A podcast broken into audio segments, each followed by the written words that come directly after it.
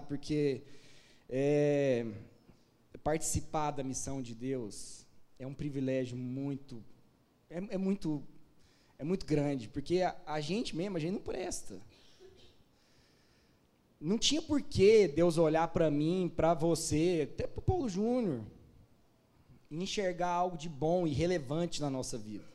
Tudo de bom que acontece através da nossa vida não é nosso, é dom de Deus. Pela sua misericórdia, sabe? Essa graça foi derramada sem a gente merecer. E assim, é, é muito egoísmo não compartilhar isso com os irmãos da igreja, porque o que a gente está vivendo aqui é um movimento de Deus que está ressignificando tantas coisas na minha cabeça e na cabeça de tantos irmãos, e isso tem que fazer sentido também para vocês, que nós somos a nossa família, né? A nossa família ela tem que é, é, é, o, o, que chega através do irmão tem que desaguar para os irmãos, né? Tem que ser fluido. Isso não pode, é, é, isso, isso, não pode ficar é, represado em mim. Isso tem que fluir. O amor de Deus ele tem que ser comunicado e ele é comunicado através da vida das pessoas. E a gente está prestes a ter uma nova missão Amazônia. E inclusive os irmãos estão reunindo aqui em cima, daqui a pouco eles vão descer. E eu queria refletir um pouco sobre isso. E nos, nos momentos precisos de Deus, à noite a gente está fazendo um, um, um, Cada domingo a gente fala sobre um capítulo, a gente fez o Evangelho de João, agora a gente está no livro de Atos. E coube a mim ministrar sobre o, cap, o, o capítulo 16. E como o movimento de Deus é, é ele é cirúrgico né, Valdirzão? Ele é cirúrgico, ele não erra, ele é muito preciso, e, e, e isso vai sendo revelado através da caminhada com ele, e, e, os nossos olhos vão sendo abertos, e a gente vai, vai ficando em êxtase espiritual. E aí, eu queria falar sobre a primeira missão de Deus, né? O que, que é a missão de Deus? A missão de Deus, ela não é por, por um onde e nem um porquê. O objetivo principal o objetivo único da missão de Deus é encontrar o irmão, é encontrar o quem, como o PJ costuma falar muitas vezes. É sempre, a, no, a nossa vida tem que ser sempre para fomentar o encontro, para promover o encontro, para a família se encontrar, se expandir, se abraçar. A primeira missão de Deus, revelada na história, que através do homem, foi através da vida de Abraão. Ele não mandou Abraão para fazer um serviço. Ele mandou Abraão para sair da terra dele para ir para uma terra onde ele faria um povo. Onde um povo seria, seria criado, seria formado, e, e ele seria uma bênção. E através dele todos os povos da terra seriam abençoados. Então é tudo, a missão ela envolve gente. Deus utiliza pessoas. Deus, ele, em momento algum, ele quer que a gente esteja a par do milagre. Não somos nós que realizamos o milagre, Deus, através de nós, ele, ele, ele, ele nos, ele, a gente é cooperador desse milagre. Tudo é, tudo é Ele, mas Ele não deixa a gente fora. Alguns exemplos, por exemplo, é, no primeiro milagre da Bíblia, a transformação da água em vinho. Deus, ele poderia, Jesus, ele poderia muito bem com seu poder ter simplesmente feito brotar nos tonéis de água lá o, o, o vinho. Mas não, ele pediu para os serviçais da festa irem lá, encher o, o, a, a, os tonéis com água, pra, pra, e aí depois que eles tivessem, e, e, não era fácil, meus irmãos, a água não estava ali no filtro da soft, não, eles tinham que ir longe, num poço, buscar água, encher, isso demandou esforço, demandou tempo, demandou movimento daquelas pessoas, e aí Deus foi e operou aquele milagre, ele, ele transformou aquilo em vinho, a festa continuou, os noivos não ficaram envergonhados, Houve alegria, vinho na Bíblia esse nome de alegria, de, de, de, de, do encontro dos irmãos, de sentar à mesa, de partilhar daquele momento. Mas imagina como é que ficou esses serviçais. Meu Deus, eu participei desse milagre, fui eu que enchi a água, eu vi, só tinha água lá. Deus depois, quando Lázaro faleceu, após o terceiro, no quarto dia, Deus chega lá a, a, a, palavra de Deus diz que uma fé do, do tamanho de um grão de mostarda, ela, ela tem força suficiente para mover uma montanha. Você acha que Jesus, simplesmente com a sua palavra, ele não conseguiria mover aquela pedra? Uma pedra enorme que estava cobrindo uma tumba, mas não, ele pediu para quem? Para a família remover aquela pedra. Para quê? Para que eles pudessem participar desse milagre. Quem operou o milagre? Jesus. mas ele, ele, ele faz com que a gente participe, para que a gente seja parte dessa história. E aí os, os serviçais moveram aquela pedra, isso demandou também esforço, aquela pedra não era, não era leve. E aí eles participaram daquilo, depois eles mandaram que a família removesse as ataduras de Lázaro. Eles participaram daquilo, eles viveram o milagre junto com Jesus e junto com quem estava assistindo. O milagre da multiplicação dos pães e peixes. Deus utiliza quem? Primeiro ele tenta utilizar os discípulos. Os discípulos ainda não entenderam. Quem entendeu? Um menino. Um menino quando Jesus fala assim, e aí, como é que nós, onde nós vamos arrumar um lugar para comprar comida para esse povo todo? E os discípulos falaram, meu, meu, mestre, a gente, a gente tem 200 denários, isso não dá para comprar nem para nós. Imagina para esse povo todo, 5 mil homens. 5 mil homens, sem contar as mulheres e as crianças. Nós estamos falando aí de mais de 15 mil pessoas. Mas o primeiro que se dispôs foi um menininho, que chegou lá, não, eu tenho aqui um pão é, é, e cinco peixinhos. Deus utilizou a vida dos irmãos para eles participarem desse milagre. Quem operou o milagre da multiplicação? Jesus.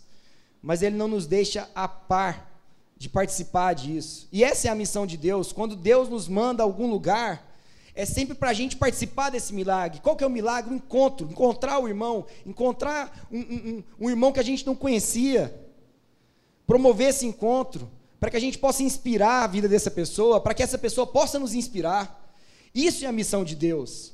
Eu não preciso ir para a África, eu não preciso ir para a Amazônia, eu, eu, posso fazer isso, eu, posso, eu estou em missão integral 100%, porque eu já faço parte da família. O que há de bom já habita em nós, que é o Espírito Santo, que nos dá toda a sensibilidade de enxergar esse irmão. Sem esse Espírito Santo, a gente não enxergaria o irmão.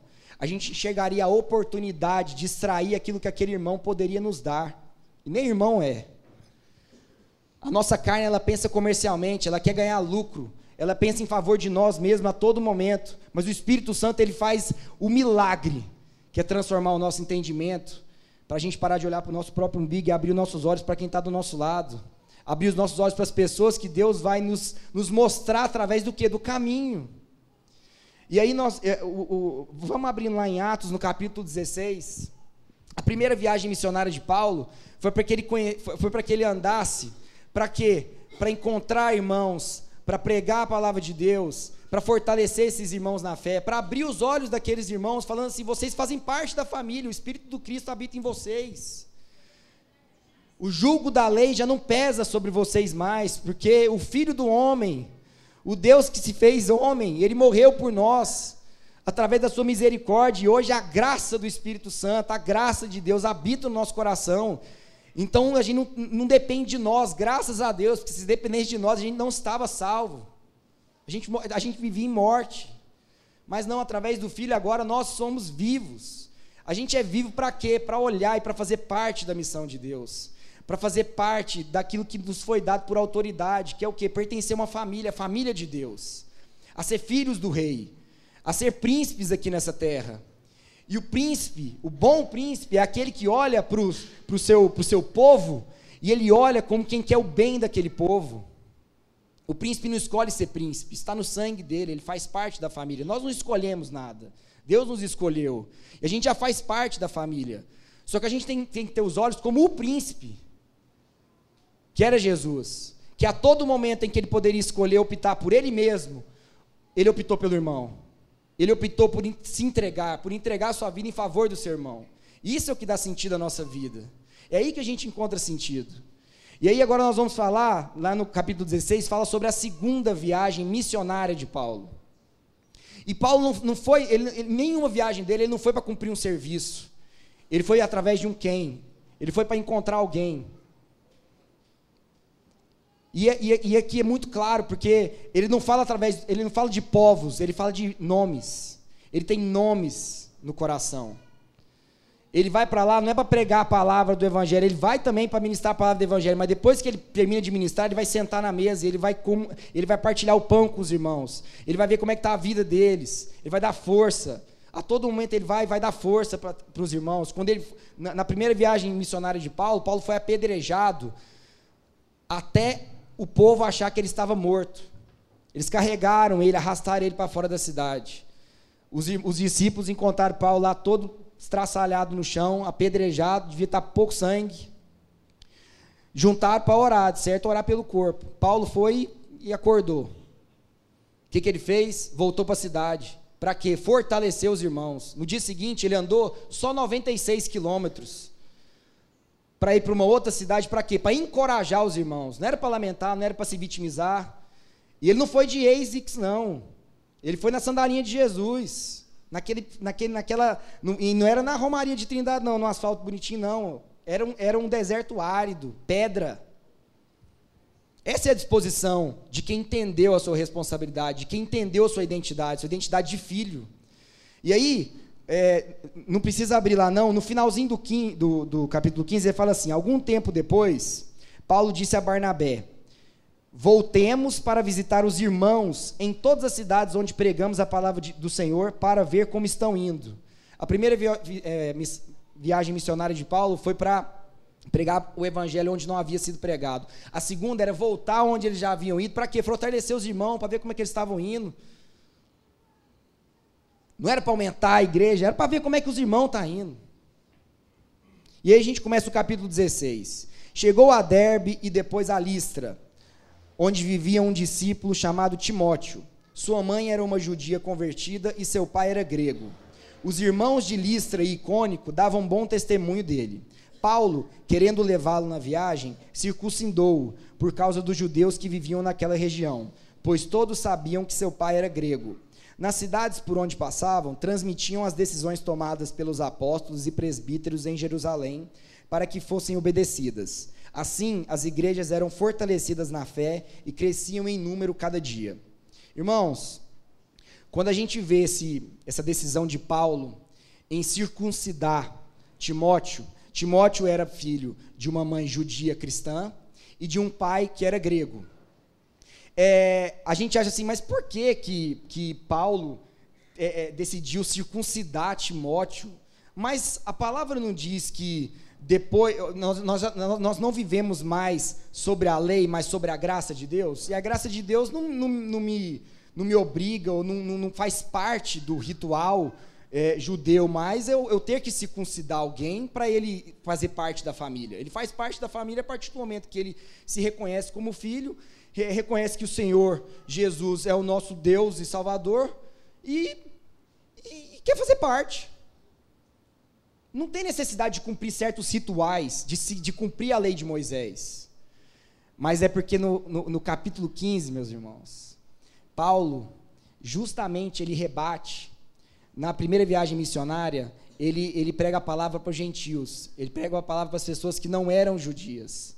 E aí os gentios se convertem. E aí, quando ele volta da cidade onde ele partiu, ele, ele vem para dar esse testemunho para os irmãos. Irmãos, vocês não acreditam que aconteceu preguei a palavra de Deus, os gentios se converteram, a alegria, a esperança no Senhor, a família está sendo aumentada, a mesa está aumentando. E aí os judeus religiosos da época viraram e falaram assim: mas como assim? Nós temos que circuncidar esse povo. E aí vira um pau na igreja, porque ele fala assim: circuncidar como? Aí ele vai lá desde os profetas apontando até Jesus, e depois dos ensinamentos de Jesus, a gente não vive mais sob o jugo pesado da lei.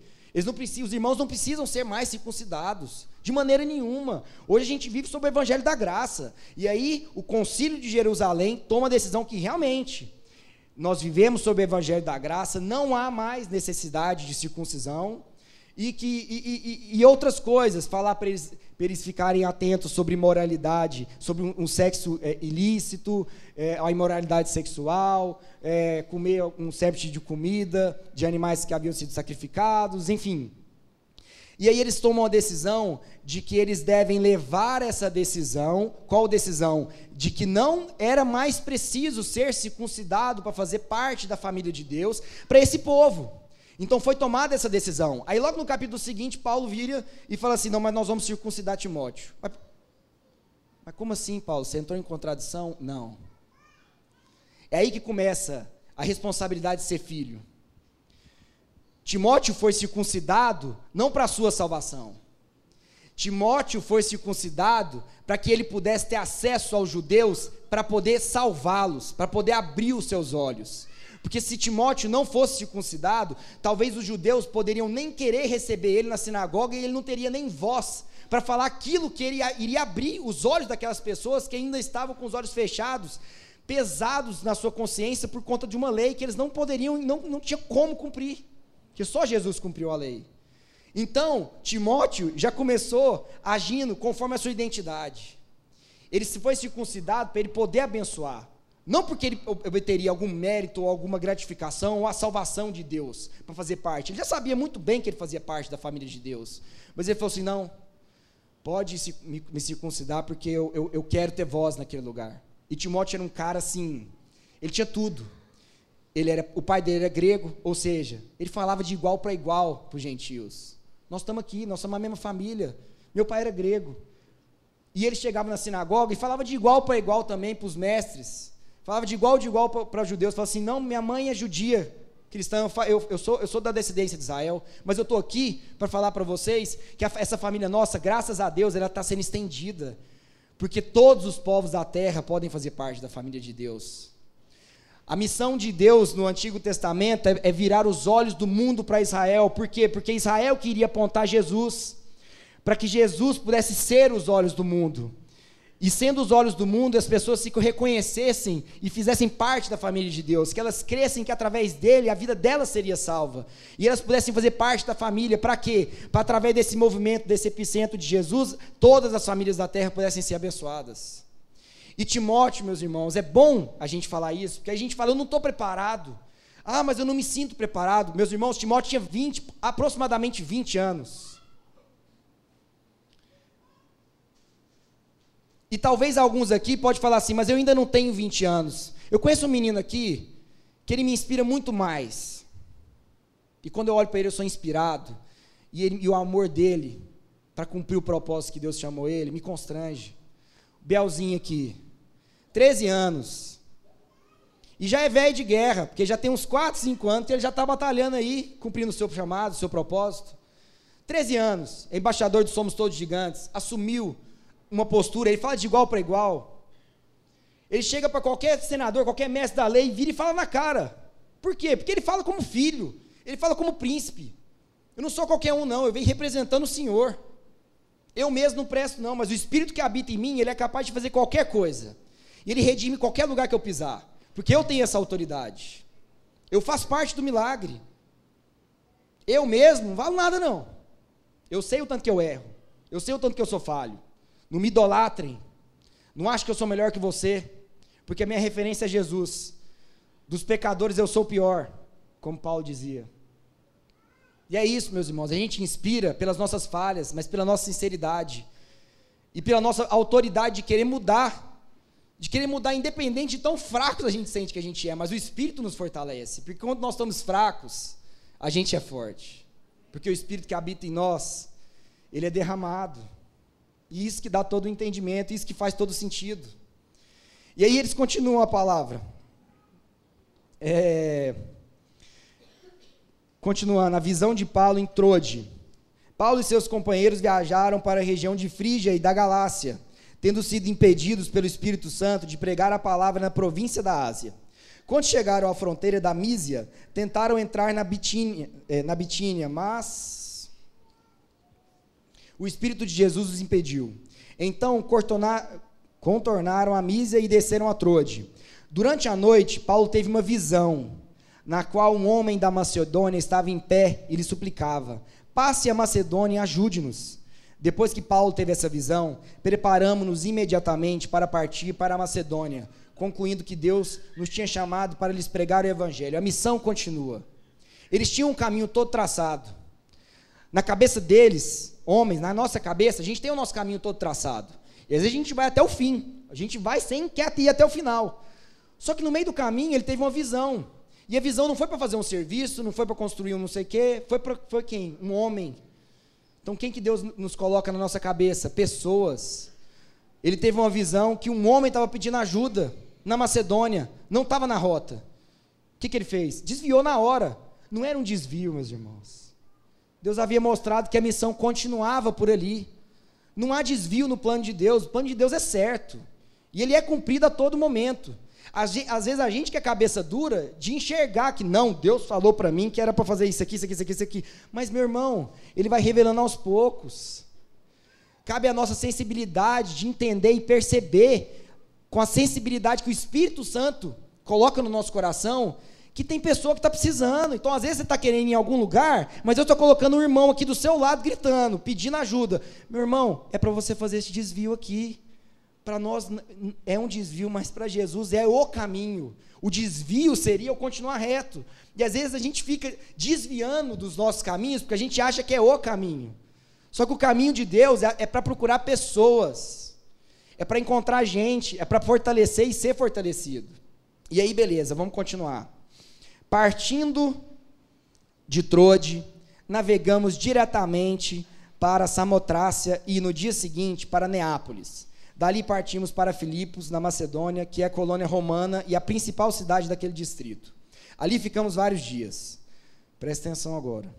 No sábado, saímos da cidade e fomos para a beira do rio, onde esperávamos encontrar um lugar de oração.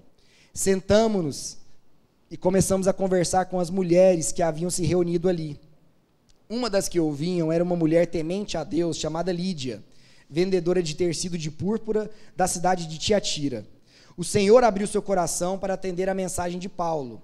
Tendo sido batizada, bem como os de sua casa, ela nos convidou, dizendo: Se os senhores me considerarem uma crente no Senhor, venham ficar em minha casa. E nos convenceu. Irmãos, é... foi por conta desse versículo aqui, dessa passagem aqui, que eu, eu tinha que estar aqui falando para vocês essa palavra. Porque a oração, qual que é a oração que Paulo fez, né? Eu fico percebendo assim, que, que, o que, que fez Paulo que no sábado ir na beira de um rio e, e, e orar? Qual era a oração? A oração, ela tem que ser sempre em nome de Jesus. E a palavra de Deus que fala assim: quando vocês orarem em meu nome, tudo que vocês pedirem serão lhes dado. E a gente às vezes trata isso de uma forma meio egoísta. Se a gente entende que nós somos filhos de Deus, se a gente compreendeu a nossa identidade, se a gente busca seguir Cristo a todo momento, se a gente lê a Bíblia, se ela, se ela fala através de nós, se ela fala com a gente, se a gente enxerga Cristo na vida dos nossos irmãos, não tem nenhuma oração que não vai ser em favor de um quem. Ou eu vou orar para eu ser esse quem, ou eu vou orar para que Deus me revele um quem. Não existe outro tipo de oração em nome de Jesus, meus irmãos. Jesus, ele, ele, ele no seu movimento, ele, ele vai a, através de quens. E quens vão através dele. E Jesus vai, através, vai atrás de todas as pessoas. Jesus foi em cima da árvore, foi até em cima da árvore buscar o rico. Jesus foi encontrar o pobre no meio do caminho. Jesus foi encontrou com o judeu na calada da noite. Jesus encontrou com a mulher samaritana no sol do meio-dia. Jesus dá. Todo o movimento de Jesus é para encontrar alguém, é para conhecer a sua família, é para fortalecer o seu irmão. Então, se a minha oração não for para que eu seja um quem, se a minha oração for porque, com, com a dificuldade que eu tenho com a minha esposa, para que Deus não me dê a paciência que eu tenho para conhecer ela, para que Deus não, não, me faça, sabe, dar todos os frutos do Espírito, para eu ter mansidão e humildade, para eu não deixar de ser um filho de Deus naquele momento, para eu não deixar de revelar o Cristo que habita em mim naquele momento, essa oração não é em nome de Jesus. A oração em nome de Jesus é para que eu seja o Cristo, independente da situação, independente da dificuldade, independente da crise financeira, independente do desafio que eu encontro na minha cabeça, que eu não que eu não amoleça, que eu seja firme no meu propósito, conforme a minha identidade de filho, de príncipe, de quem quer assumir a identidade, de quem quer que os frutos do Espírito sejam vistos através de nós, para que a gente seja sal e luz nesse mundo. E a nossa oração também pra, tem que ser para que Deus nos revele os quens, para que Deus nos revele a nossa família que a gente ainda não conheceu, para que Deus nos revele os irmãos que ainda estão ocultos a nós mas que estão no caminho de Deus, através da nossa vida, que a gente vai encontrar, que a gente tenha sensibilidade para enxergar o coração do irmão, não a capacidade dele. Se fosse pela capacidade, Jesus escolheria um dos mestres lá da sinagoga, perdão, um dos mestres lá da sinagoga. Mas Jesus escolheu foi pescador. Jesus escolheu pelo coração, Jesus escolheu pela disposição. Jesus nos escolhe por, por, por um espírito que habita em nós que a gente nem sabe. Não tem nada que a gente pode fazer para ser escolhido. A gente tem que dar graça de fazer parte da família e querer ser família, de querer aumentar a nossa família. Essa tem que ser a nossa disposição. E eu tenho certeza que o espírito que Paulo foi orar nesse rio, na beira desse rio, foi com esse espírito. Para que ele pudesse ser o quem e encontrar os quens. Para que ele pudesse ser o filho e encontrar os filhos. E aumentar essa mesa. Partilhar o pão, multiplicar a bênção. E ele encontrou a Lídia. Ele encontrou a Lídia. E a Lídia, quando ela ouviu, ela entendeu o que é ser parte da família de Deus. Ela entendeu que ela era filha. E a primeira coisa que ela fez foi servir. Eu quero ser parte. Eu quero fazer parte dessa família. Eu quero servir. Eu estou aqui. Estou aqui para trabalhar. Venham, se vocês, me, me, se, vocês, se vocês estão me reconhecendo como parte da família de Deus, como filha de Deus, é isso que ela fala aqui. Venham ficar em minha casa. Eu quero hospedar vocês. E aqui nessa tradução na NVI fala assim, e nos convenceu, mas tem umas traduções que fala assim, e nos constrangeu. O amor de Deus nos constrange. O amor de Deus nos constrange de tal forma que a gente fica sem outra opção. Nossos olhos são abertos quando o amor de Deus é revelado. Amém? E eu queria dar um testemunho. Porque foi nesse espírito e o Valdir está de prova aqui, que na nossa missão, antes da gente entrar nas comunidades, a gente orava e falava assim: Senhor, que a gente possa cumprir o papel que a gente foi chamado aqui. E que o Senhor nos mostre quem são os príncipes desse local, quem são os príncipes dessa comunidade, quem são os filhos de Deus, quem tem o coração disposto a assumir a responsabilidade. Porque daqui a pouco nós vamos embora. Nós vamos ficar aqui um dia, Pai mas que a gente possa ter, ter, encontrar esses irmãos e ter tempo de qualidade com eles, para abrir os olhos deles, para fortalecer eles na fé. Foi o que Paulo fez. Meus irmãos, é você mesmo. Se você está achando que você não consegue, bom demais, você não tem vaidade. Mas o Espírito do Senhor, ele pode fazer qualquer coisa. Qualquer coisa através da vida de vocês. E a gente orou. E me marcou muito, nos marcou muito a oração, né, Gi? Que a gente fez antes de descer na comunidade chamada Terra Preta, lá na beira do Rio Negro. E aqui fala que eles foram orar na beira de um rio. Jesuscidência, né, Marcos? Jesus é cirúrgico. E a gente foi e orou. Senhor, o Senhor nos revele essa família. E a gente orando, a primeira casa que a gente visitou foi a casa da dona Marisa. Uma senhora muito gente boa muito acolhedora. Conversando com ela, ela falou: Não, eu tenho. Um dos meus filhos tem muitos anos que eu não vejo. E ele mora lá na terra de vocês, que ele descobriu que a gente é de Goiás. Ele mora em Aparecida de Goiânia. Ele chama Jackson. E é mesmo. E aquilo ali já começou a fazer sentido. Aquilo ali já começou a falar: Jesus está respondendo aqui. A oração está sendo respondida aqui, as coisas estão se encaixando. O quebra-cabeça está sendo montado. Nossos olhos estão começando a ser revelados, abertos. E aí ele fala assim: não, vai, a próxima casa aqui é do meu filho. E a gente foi na próxima casa. E a gente foi na casa do Wendel, da Fran, do Isaac e do Gustavo. Chegamos lá, era para a gente ficar cinco minutos, nós ficamos acho que quase umas duas horas. E o amor deles nos constrangeu. A gente foi tão bem recebido. A casa nos trinques. O Wendel não tem nada a ver com isso, é tudo a Fran, porque eu sei. Casa assim, chão, brilhando, sabe, à disposição, sabe, todo mundo ali disposto, sentar com a gente. E que prosa boa, que papo gostoso. Que papo de alguém que parece que já se conhecia há muitos anos. O Espírito conhece, é o mesmo Espírito. Nós somos irmãos em Cristo. E aí ele falou, pastor, eu tenho um irmão que eu nunca conheci. Aí eu me toquei, eu, nem lembrava mais que ele já era filho da, da, da, dona Marisa. E ele mora lá na terra do Senhor. Eu, é mesmo, é bom demais e tal. Que isso, olha só, e a gente está aqui e tal. E conversamos. E aí ele pegou o violão, cantamos louvor. E a Fran e o Wendel, eles têm o dom do acolhimento.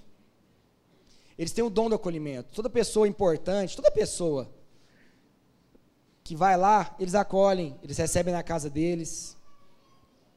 Quando chega lá um, um político, um secretário do meio ambiente, um outro líder de outra comunidade, eles pedem para eles receber. Porque eles, eles recebem com excelência. Quando tem algum casal na comunidade que está com dificuldade, matrimônio e tudo, eles vão se aconselhar com eles. Os menininhos da comunidade, isso eu fiquei sabendo agora, esses dias. Pede uns brinquedinhos para eles, eles vão lá em Manaus, compram uns brinquedos para eles, dão de presente para a família. A Fran foi a primeira família evangelizada na comunidade. A mãe dela, inclusive, é evangelizadora de lá, evangelista. Ela sai pregando o evangelho para todo mundo. A Fran, quando ela era novinha, ela já ia nas missões da Igreja Presbiteriana de Manaus. O barco passava lá, carregava ela, e ela ia lá, cumprir a sua missão, fazer parte do milagre de Deus, fazer parte dessa história. E aí a gente orou, que graças a Deus a gente não faz nada sozinho, a gente faz tudo em conselho. E o nosso conselho discerniu. Falou assim: gente, por que a gente não traz eles para cá? Por que a gente não traz ele e faz esse encontro dessa família? Vem aqui, meus irmãos.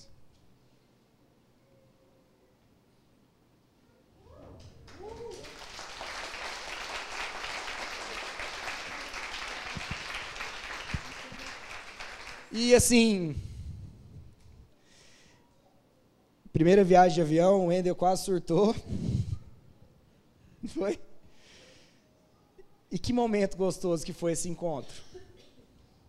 Numa quinta-feira à noite, a gente queria levar todo mundo para um restaurante, mas Deus é tão preciso que o Jackson é mais sistema, mas ele fez questão de nos receber na casa dele. E esse encontro foi na casa do Jackson. E foi ao redor de uma mesa, partilhando o pão de alho, né? Com uma picanha. Tomando um refri, que essa família se encontrou. E estava todo mundo apreensivo, né? Meu Deus, como é que vai ser esse encontro? No WhatsApp ele é meio frio e tal. E como é que vai ser isso aí? Gente, foi muito melhor do que a gente poderia esperar. Essa é a família, meus irmãos. Isso é ser família encontrar um irmão longe, encontrar um irmão perto. A missão de Deus é que os irmãos se encontrem. Os irmãos de sangue, os irmãos em Cristo. Mas é que, é, pra, é que a família desfrute da mesa. É quando alguém assume a responsabilidade em favor de outros. O Wendel, a gente não prometeu nada para ele lá. Mas a, no, a, nossa disposição de estar lá e conversar com eles e dispor desse tempo com eles, talvez tenha constrangido o coração deles, que ele nos ofereceu um passeio na lancha dele, sem cobrar nada. E ele foi um guia, andou nos igarapés com a gente, andou na mata, explicou sobre a mata. Está no nosso documentário que o Tarcísio fez. E ele nos constrangeu, a família nos constrangeu, pela disposição que eles tiveram em favor de nós. A gente não tinha nada para oferecer, a não ser o nosso tempo. Mas o que mais importante que a gente tem, se não é o nosso tempo? Eu queria que eles dessem aqui para a gente encerrar um testemunho. Porque vocês têm que saber, gente. Está acontecendo. E quem sou eu? Eu não mereço, não. Deus faz através da vida de cada um. O Espírito que habita em nós faz isso. E não depende muito. É querer receber. É querer dar o nosso tempo em favor dos outros. Amém? Pai do Senhor, igreja, tudo bom? Meu nome é Wender, a gente veio lá do Amazonas, do Rio Negro. A gente não mora em Manaus, né? A gente mora no, no interiorzinho de Manaus, é, onde tem que pegar barco e é distante, é difícil. E quando a gente é, conheceu o pastor Diogo, pela missão Amazonas, né? A Laura, a Gisele, a Isabel e outros irmãos, né? Que foram, foi paixão à primeira vista, né? E o Espírito Santo bateu, disse esse daí Irmão, mas a gente está muito feliz de estar tá aqui. A gente nunca imaginou. Eu tinha um sonho muito grande de conhecer meu irmão, né? Foi uma situação que a minha mãe morou aqui muitos anos atrás. E Deus, gente, eu orava, Senhor, um dia eu quero ir lá. Mas para você vir aqui é muito dinheiro, é muito, é, tem é muito trabalho, né? E Deus colocou essas pessoas na nossa vida, vocês, E hoje a gente está recebendo mais um presente de estar tá conhecendo essa igreja. São mais irmãos, né? E a gente prega a palavra de Deus também lá. A gente é servo de Deus. A gente entra nos igarapé. É, Para você que ainda não foi na Amazônia, são muitos braços de igarapés. E tem pessoas que moram muito, tem que ir muito longe, pregar onde não entra barco, tem que ir remando de canoinha. E graças a Deus, Deus botou a gente ali com propósito. Né? E eu quero dizer para a igreja, para os pastores dessa igreja, para os irmãos, que a Missão Amazônia tem, tem plantado uma semente, onde essa semente tem crescido lá, tem brotado, e mais e mais. Pelo que vocês estão fazendo pelo, ali, pelo Rio Negro, pelo Amazonas, eu creio que muitas vidas serão impactadas naquele local ali, e muitas pessoas conhecerão Jesus.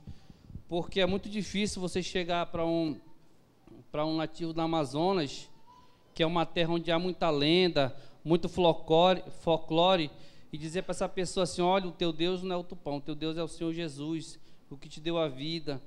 E isso tem acontecido e os índios, as pessoas ali têm aceitado esse Deus maravilhoso. E que Deus use cada vez mais vocês, essa igreja, para estar tá lá pregando. Não desiste da Amazônia, não desiste do Rio Negro. O Rio Negro, aquelas pessoas precisam de vocês. Amém? É um prazer para mim estar aqui nesse local com vocês. Para mim é uma, uma grande honra conhecer irmão em Cristo. Amém?